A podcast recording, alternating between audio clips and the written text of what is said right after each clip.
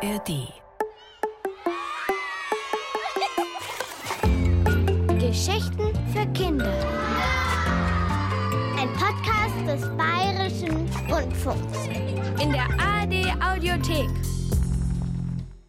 Eusebius fiel vom Himmel, obwohl er ein Engel war. Das hätte nicht sein müssen. Hätte bloß ein bisschen besser auf seine Flügel acht geben sollen. Und natürlich hätte er gar nicht losfliegen dürfen so spät in der Nacht, wo er doch nicht mehr so gut sah. Aber er hatte einen schlimmen Fehler gemacht, und jetzt musste er eine Katastrophe verhindern. Eusebius war Notenwart im Chor der Engel. Er musste dafür sorgen, dass die himmlischen Sänger immer die richtigen Noten in ihren Chormappen hatten. Früher hatte Eusebius selbst gesungen, aber er war alt geworden und seine Stimme brüchig. Trotzdem war er froh, durch seine Arbeit als Notenwart noch immer mit dem Chor verbunden zu sein. Allerdings gab es immer wieder Pannen, wenn Eusebius seine Brille verlegt hatte und die Noten verwechselte. So eine Panne war gerade passiert. Eigentlich wollte Eusebius wie immer jedem Chorsänger noch ein Vesperbrot mit auf die Reise geben. Aber weil diesmal alles so schnell gehen musste, kam er nicht mehr dazu, die Brote zu schmieren. Da lag dann der Stapel mit Butterbrotpapier neben dem Notenstapel. Eusebius fand seine Brille nicht und nahm die Papiere vom falschen Stapel. Als er die Brille wiederfand, sie saß oben auf seinem Kopf, entdeckte er seinen furchtbaren Irrtum. Die himmlischen Heerscharen waren ohne Noten losgeflogen. Dabei hatten sie einen wichtigen Einsatz in dieser Nacht, vielleicht den wichtigsten überhaupt. Das Heil der Welt hing davon ab, wie sie sangen und was, und das Schicksal des Himmels auch, irgendwie. Und nun würden die himmlischen Sänger drunten in Bethlehem ihre Chormappen aufschlagen und statt der Noten Butterbrotpapier finden. Diese wichtigen Noten, die man extra für diese Nacht komponiert hatte. Denn das wilde Dämonenheer war unterwegs und ohne die Noten war vielleicht alles verloren. Eusebius überlegte nicht lange, nahm den Stapel Noten, steckte ihn in die Tasche seines fadenscheinigen Umhanges und flog los. Er wusste, dass ein unangenehmes Tief aus Skandinavien drohte. Aber was blieb ihm für eine Wahl? Seine Flügel hatten schon reichlich Federn gelassen. Aber was sollte er machen? Er flog so schnell er konnte, obwohl ihm schon bald die Schultern wehtaten. Er wusste auch nicht ganz genau, wo es lang ging. Außerdem waren schon gleich nach dem Abflug seine Brillengläser so beschlagen, dass er wie durch dichten Nebel flog. Und dann kam Wind auf. Oder besser gesagt, Sturm. Wirklich unangenehmer Sturm. Der alte Engel wusste nicht genau, ob er in das Skandinavientief geraten war oder in die wüsten Wirbel der wilden Jagd. Es fauchte und heulte um ihn herum. Er wurde hin und her geworfen wie ein Federball und wusste schon bald nicht mehr, wo hinten und vorne war, oben oder unten. Doch, wo unten war, das wusste er. Unten war da, wohin er nun fiel, und zwar immer schneller, ohne dass er was machen konnte, denn seine Flügel waren total durchnässt. Eusebius vergaß nämlich ständig, sie einzufetten und zu bürsten. Und so passierte es. Der Sturm griff nach seinem Umhang und riss ihm das Bündel Noten aus der Tasche, die bald schon in Fetzen über die Hügel trieben, aufgeweicht vom Regen.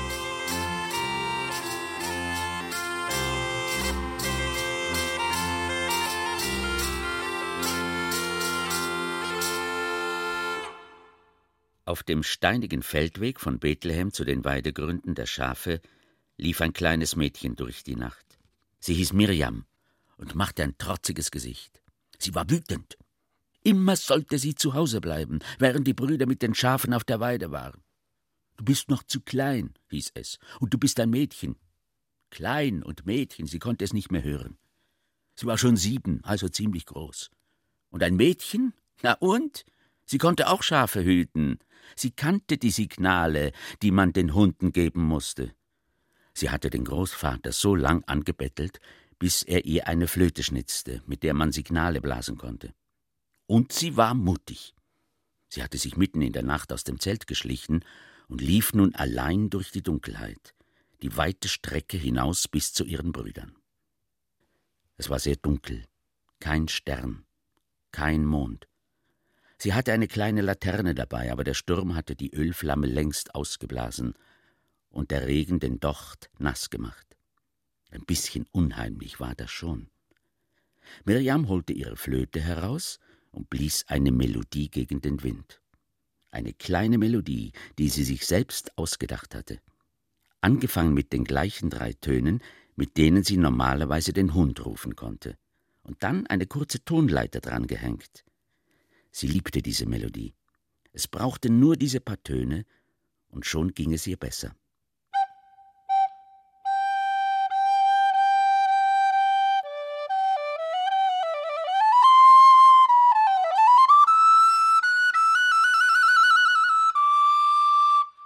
Was für ein Sturm! Manchmal blitzte es. Und dann war der Himmel plötzlich taghell und die Wolkenfetzen sahen aus wie jagende Gespenster. Und wenn es donnerte, dann meinte Miriam das grausige Lachen und Grollen böser Himmelsgeister zu hören. Einmal wehte ihr der Wind ein Blatt Papier ins Gesicht, aber sie konnte nicht erkennen, ob etwas darauf stand. Sie war wie gesagt wütend und sehr trotzig, und ans Umkehren wollte sie einfach nicht denken. Sie kannte den Weg eigentlich, aber sie sah keine zwei Meter weit bei all dem peitschenden Regen. Und als sie merkte, dass sie gar nicht mehr auf dem steinigen Pfad lief, sondern irgendwie in sumpfiges Gelände geraten war, da bekam sie doch ein bisschen Angst und beschloss, dass heute nicht der richtige Tag war, um von zu Hause fortzulaufen. Sie wollte gerade umkehren, da fiel Eusebius vom Himmel. Wie ein kleiner, schwach leuchtender Komet schoss er durch die Regenschleier und landete mit einem satten Pflatsch im Matsch. Natürlich bekam Miriam einen mächtigen Schreck. Aber sie war viel zu neugierig, um einfach davonzulaufen. So schlich sie sich vorsichtig an das merkwürdige Ding heran, das da vom Himmel gefallen war, und erkannte schließlich einen alten Mann. Eusebius war über und über voll Schlamm aber das sanfte Leuchten des Engels reichte aus, um seine Gestalt in der Dunkelheit erkennen zu können. Der Mann rührte sich nicht. Miriam ging einmal um ihn herum. Seine Augen waren geschlossen, der Körper komisch verdreht. Miriam konnte sich nicht erklären, warum hier plötzlich ein alter Mann vom Himmel fiel. Und offenbar hatte er den Sturz nicht überlebt. Sie stupste ihn an. Erst mit dem Fuß, dann mit der Hand. Hallo? Hallo? Lebst du oder bist du tot? Als sich der alte Mann nicht rührte, wollte Miriam davonlaufen. Da sah sie die Flügel. Ein alter Mann mit Flügeln, der vom Himmel fiel? Das war ziemlich unheimlich. Sie nahm die Flöte und blies ihre Melodie. Da öffnete Eusebius die Augen und richtete sich ein wenig auf im Schlamm. Moment, was höre ich da? Oh, sagte Miriam, du lebst. Was denkst du denn? knurrte Eusebius. Ich dachte, du bist tot, weil du von da oben, also weil du doch vom Himmel gefallen bist. Ich bin nicht tot, ich bin doch ein Engel, sagte Eusebius. Ach so, sagte Miriam. Und Engel sind unsterblich? Das ist jetzt nicht das Thema, sagte Eusebius missmutig und stand auf. Was hast du da? Meine Flöte. Ich spiel gegen den Wind und die Angst, das hilft. Ein bisschen Flötengepiepse wird nicht viel helfen in dieser Nacht, fürcht ich. Dieser Engel sah erbärmlich aus. Der Umhang nass und verdreckt, die Flügel geknickt und schwarz vom Schlamm. Die langen Haare hingen ihm wie dünne Spinnwebfäden übers Gesicht. Kann ich dir vielleicht irgendwie helfen? Ich heiße übrigens Miriam. Mir kann keiner helfen, knurrte Eusebius. Oder hast du vielleicht meine Noten gefunden? Was für Noten? fragte Miriam. So was hier? Sie gab ihm das Blatt Papier, das ihr der Wind zugeweht hatte. Eusebius erkannte es sofort und schien aufzublühen. Sein Strahlen wurde augenblicklich heller, aber es schwand auch gleich wieder. Denn auf dem Blatt war nichts zu sehen als die Schlieren von verflossener Tinte. Eusebius sackte in sich zusammen, ein trauriger Haufen durchweichter Hoffnungslosigkeit. Er tat Miriam leid. Erzähl doch mal. Es gibt immer einen Ausweg. Wie heißt du eigentlich? Eusebius, sagte der alte müde Engel und dachte eine Weile nach.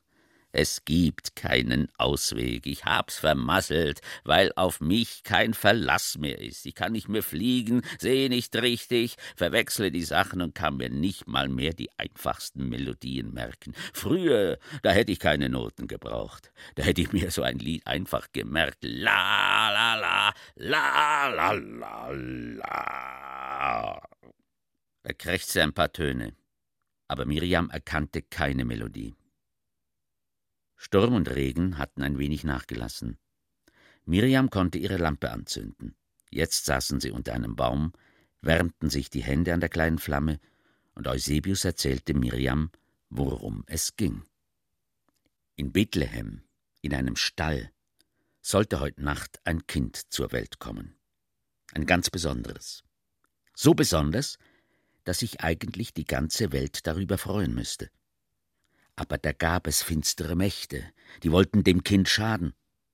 Nicht nur der König des Landes, der Angst hatte, es könnte ihm ein Konkurrent geboren werden, sondern noch viel schlimmere Geister, Dämonen und am Ende der Teufel selbst. Der ganze Himmel war ziemlich nervös deswegen und hatte seinen schönsten und besten Engelschor losgeschickt. Und die himmlischen Komponisten hatten extra ein neues Lied geschrieben. Denn solange der Chor dieses Lied sang, würden die bösen Geister keine Macht über das Kind bekommen. Und nun hatte Eusebius die Noten dieses Liedes verloren. Vielleicht können Sie es auswendig, sagte Miriam. Wie denn? seufzte Eusebius. Sie haben doch die Noten noch nicht mal gesehen, weil die Komponisten erst in der letzten Minute fertig geworden sind. Nicht mal der Text ist ganz übersetzt. Die Hälfte ist noch in Latein. Aber du kennst den Text und die Noten? Hab das Stück gesehen, ja. Und früher, da hätte das gereicht. Einmal gesehen, schon gemerkt. Eusebius, der kann alles singen, sofort. Ach, das ist lange her. Eusebius seufzte und sank noch ein bisschen weiter in sich zusammen. Aber Miriam war keine, die so schnell aufgab. Denk nach, die Melodie oder ein paar Worte. Eusebius, komm! Denk an das kleine Kind in Bethlehem. La la la la la, krächzte Eusebius. Nein, ich weiß es nicht mehr. Und der Text? Irgendwas mit Alpha Iseto. Alpha Iseto? Ja, Alpha Iseto oder sowas ähnliches. Ach, es hat keinen Sinn. Ich weiß ja nicht mal, wo dieses Bethlehem liegt. Aber ich, sagte Miriam, ich wohne da. Ich bring dich dahin. Dann sehen wir schon. Sie griff dem alten Engel unter den Arm und half ihm hoch. Kannst du gehen? Natürlich, sagte Eusebius mürrisch, wenn auch ungern. Ein Engel und gehen. Da legte Miriam ihre kleine Mädchenhand in die schrumpelige Hand des alten Engels und führte ihn zurück auf den Weg in Richtung Bethlehem. Aber sie waren noch nicht weit gekommen, da meldete sich der Sturm zurück. Und diesmal musste Eusebius nicht lange rätseln. Es war kein gewöhnliches Skandinavientief. Es waren die Sturmdämonen und die Nebelgeister, die Windsbräute, die Wetterhexen, die Nachtalben mit ihren blutzahnigen wilden Hunden, die Trolle und Wehrwölfe, kurz die ganze wilde Jagd, die sich am Horizont sammelte zum Sturm, ein höllischer Sturm, alles überrollend und nicht aufzuhalten durch nichts und niemanden auf der Welt, es sei denn, man kannte den richtigen Ton, die richtige Melodie, das eine Lied, das das sie nicht ertragen konnten, die Teuflischen, weil es so schön war, dass es für sie nur schrecklich klang. Los, rennen wir, rief Miriam. Wir müssen es schaffen. Der alte Engel Eusebius hatte keine Ahnung, wie sie bis nach Bethlehem kommen sollten. Und selbst wenn sie es schaffen sollten, was konnten sie dann ausrichten? Ein kleines Mädchen und ein müder Engel ohne Noten und ohne Stimme. Trotzdem lief Eusebius flott neben Miriam her. Er hielt ihre kleine Mädchenhand ganz fest, als würde so eine neue Lebenskraft in ihn hinüberfließen. Und die Zuversicht des Kindes, das nicht zulassen wollte, dass die bösen Kräfte siegen, gab ihm selbst ein Stück seiner Kraft zurück. So erinnerte er sich plötzlich auch wieder an ein paar Zeilen und Verse. Unseres Herzens, ähm, Herzens Wonne und leuchtet, leuchtet als die Sonne. Ja, und irgendwas mit Präsepio. Denk nach, alter Eusebius, denk nach, Präsepio. Eusebius dachte nach und schnaufte, denn Miriam zog ihn hinter sich her, so schnell sie konnte. Und das war auch nötig. Der Sturm fing wieder an, mit Wetterleuchten. Unzählige Blitze, weit entfernt, noch ohne Donner. Aber nicht bloß in einer Richtung, sondern rundum, als wollte das Unwetter sie einkreisen. Ich hab noch nie so ein Unwetter erlebt, rief Miriam laut, denn der aufkommende Wind trug ihre Stimme sofort davon. Es war auch noch nie so eine Nacht, rief Eusebius. Ein Gewitter kommt sonst immer vom Westen, vom Meer her, aber das hier ist überall. Weil die finsteren Kräfte überall sind. Sie wissen, dass ihre Macht bedroht ist. Das wissen sie genau, und deshalb rotten sie sich zusammen. Aber warum ziehen Sie gegen uns? Fragte Miriam. Weil Sie denken, dass ich das Lied besitze, sagte Eusebius. Da! Er deutete auf einen Wolkenwirbel, der am Horizont entstanden war und sich nun sehr schnell auf sie zubewegte. Ganz unten und ganz oben war er nachtschwarz, aber in der Mitte leuchtete er gelblich, giftig, schwefelig. Er riss Sand hoch und Büsche, saugte sie in seinen wirbelnden Schlund und spie sie oben wieder aus. Es sah grauslich aus. Und dieses Monster raste auf sie zu, direkt auf sie zu, als hätte es Augen oder Fühler, die ganz genau spürten, wo diese beiden Staubkörner Eusebius und Miriam standen. Miriam hielt ihre kleine Flöte fest umklammert, aber ihr war klar, dass sie das, was da auf sie zukam, nicht aufhalten konnte. Das Lied, Eusebius, dein Lied, rief Miriam voller Angst. Der Wirbelsturm verschlingt uns. Wenn ich es nur wüsste, murmelte Eusebius, wenn ich es nur wüsste. Wenn du dich nicht erinnerst, dann sterben wir, rief Miriam. Nein, sagte der Eusebius, mach dir keine Sorgen, ich war früher mal Schutzengel. Er zog Miriam nah an sich heran und schlang seinen Umhang um sie. Es würde nicht viel helfen gegen diesen Sturm, das wusste er. Und ob er Miriam mit seinen ramponierten Flügeln würde tragen können, das war auch nicht sicher. So schloss er die Augen und überließ sich dem Schicksal. Allerdings murmelte er die paar Verse, die ihm wieder eingefallen waren, wie ein Gebet vor sich hin. Unseres Herzens Wonne liegt in Präsepio und leuchtet als die Sonne. Und so kam es, dass die Wirbelsturmdämonen im letzten Augenblick ein kleines Stückchen abgelenkt wurden. Die Windhose traf Eusebius und Miriam nicht ganz. Sie wurden zwar gepackt und in die Luft gewirbelt, aber sie flogen nicht viel höher als ein Hausdach. Eusebius flatterte heftig mit seinen Flügeln und brachte sich und Miriam einigermaßen heil auf den Boden zurück. Bist du noch ganz? fragte Eusebius. Ja, und du? Na ja, sagte Eusebius und renkte seine verbogenen Glieder wieder ein. Einen Schönheitswettbewerb würde ich nicht mehr gewinnen. Für mich bist du der schönste Engel, den ich je gesehen habe, sagte Miriam und gab Eusebius einen Kuss. Und jetzt lass uns weitergehen. Vielleicht können wir das Kind noch retten. Da seh ich schwarz, murmelte Eusebius. Ein Schutzengel darf nicht schwarz sehen, sagte Miriam. Sie nahm seine Hand und zog ihn weiter in Richtung Bethlehem. Aber wenn sie geglaubt hatten, die Sturmdämonen hätten schon aufgegeben, dann hatten sie sich geirrt denn jetzt zogen sich Blitz und Donner um sie zusammen. Das hatte auch sein Gutes, denn sie konnten so den Weg besser erkennen und schneller laufen. Aber gleichzeitig kamen die Blitze immer näher, und bald zuckten sie nicht nur über den Himmel, sondern sie schlugen ringsum in den Boden ein. Und als Miriam und Eusebius gerade an einer mächtigen alten Tamarinde vorbeikamen, da traf ein Blitz den Baum und spaltete seinen Stamm von oben bis unten mittendurch. Sofort brannte der ganze Baum lichterloh. Wie eine riesige Fackel stand er da und leuchtete hell über das Land, schrecklich und schön zugleich. Aber Miriam und Eusebius blieben nicht stehen. Sie sahen ja, was für Kräfte hier am Werk waren. Und obwohl sie keine Ahnung hatten, was sie gegen diese Kräfte tun konnten, liefen sie weiter, denn sie hatten die ersten Lichter von Bethlehem am Horizont gesehen.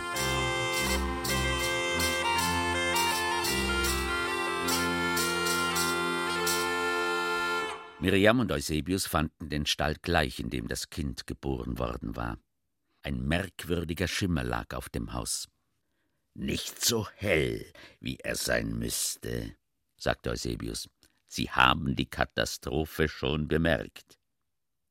Der helle Schimmer kam von den Engeln, die sich im Stall versammelt hatten.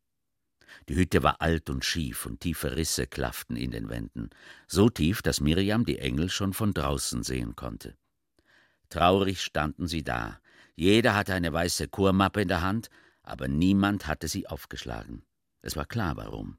Überall auf dem Boden lagen weiße Blätter, leeres Papier, Butterbrotpapier. In der Ecke, in der früher mal die Ziegen angebunden waren, saßen ein Mann und eine Frau und schauten auf ein Neugeborenes in einer Futterkrippe. Auch sie sahen traurig aus, obwohl sie sich doch hätten freuen müssen über ihr wunderbares, gesundes Kind. Ihre Kleider waren nass, das Dach war undicht und der Regen sickerte überall durch die zerbrochenen Ziegel. Miriam aber war erleichtert, als sie das Baby sah. Es geht ihm gut, sagte sie. Schau, Eusebius, es geht ihm gut. Noch, sagte Eusebius und zog Miriam an sich. Denn in diesem Augenblick kamen sie. Wie in einem Feuerball schoss die wilde Jagd heran. Zottelwesen mit fingerlangen Reißzähnen, Teufelsfratzen mit glühenden Augen, geifende Hunde mit blutenden Lefzen und voran die grausige Sturmhexe mit Rumpelglocken und Peitschenknall. Das war ein Krawall und ein Lärm, dass einem allein davon schon Angst und Bang wurde. Schnell in den Stall! rief Eusebius und zog Miriam hinter sich her zur Tür hinein. Drinnen gab es ein großes Geschrei. Als die Engel Eusebius sahen, stürmten sie sofort auf ihn los und hätten ihn wahrscheinlich erdrückt, wenn nicht der Chorleiterengel sie mit seiner Donnerstimme zurückgehalten hätte. Lasst ihn, sicher hat er die Noten. Glaube ich nicht, murrten die Engel. Er hat's wieder mal vermasselt. Aber andere wollten die Hoffnung nicht aufgeben. Nein, nein, er hat sie, alles wird gut. Aber er hatte sie nicht und nichts wurde gut. Die wütenden und enttäuschten Engel wollten sich gerade wieder auf Eusebius stürzen, da kam der erste Angriff. Fauchend und brüllend rannte die wilde Jagd gegen die Tür an, dass der ganze Stall wankte. Die junge Mutter barg ihr Kind unter ihrem Umhang, und der Vater breitete seine Arme um die kleine Familie. Du musst was tun, rief Mirjam. Du musst jetzt was tun, du bist ein Schutzengel. Ich bin nur der Notenwart, rief Eusebius. Da kam schon der nächste Angriff. Die Scharniere der Tür brachen aus der Wand, die Riegel bogen sich unter der Gewalt des Ansturms. Alle waren starr vor Angst, die Familie, die Engel und auch der alte Notenwart. Dann nahm Miriam ihre Flöte und spielte. Es war sinnlos, nur eine kleine Flöte und eine kleine Melodie. Sie konnte nicht die Welt retten, aber sie tröstete Miriam, hatte sie immer heiter gestimmt.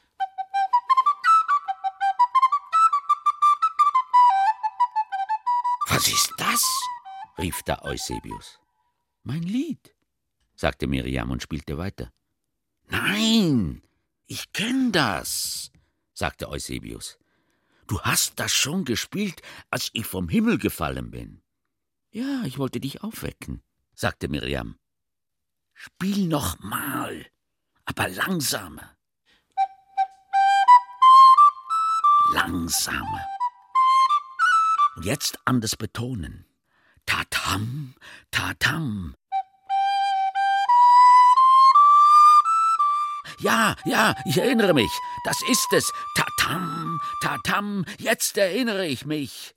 Indulci jubilo. Miriam spielte und veränderte ihre kleine Melodie so, wie Eusebius es ihr sagte. Und sie sah, wie sich der alte müde Engel verwandelte. Er streckte sich und begann zu strahlen, und seine Stimme wurde sicherer, und das Krächzen wich einem weichen Bass, während er die ersten Textzeilen ausprobierte. Und dann stellte er sich vor den Engelschor und sang ihnen das Lied vor, das ihm wieder eingefallen war, Zeile für Zeile. In dulce jubilo, nun singet und seid froh. In dulce jubilo. Und der Chor wiederholte es Wort für Wort und Ton für Ton. Und mit jedem Ton wurden die himmlischen Sänger sicherer, bis schließlich ihr Gesang und ihr Strahlen den ganzen Stall verwandelt hatten als wäre er ein Stück des Himmels. In dem Augenblick brachen die wilden Dämonen mit Geschrei und Hurra durch die Tür. Aber sie verstummten sofort, als sie das Lied hörten, und zogen die Schwänze ein wie geprügelte Hunde. Und dann krochen sie winselnd zurück und zur Tür hinaus und verschwanden für lange Zeit hinter den höchsten Bergen. Die Engel aber sangen die ganze Nacht ihr Lied. Und Miriam spielte dazu auf ihrer Flöte. Und irgendwo im zweiten Bass stand ein alter Notenwart und sang mit den anderen so schön, wie es auch ein junger Schutzengel nicht besser könnte.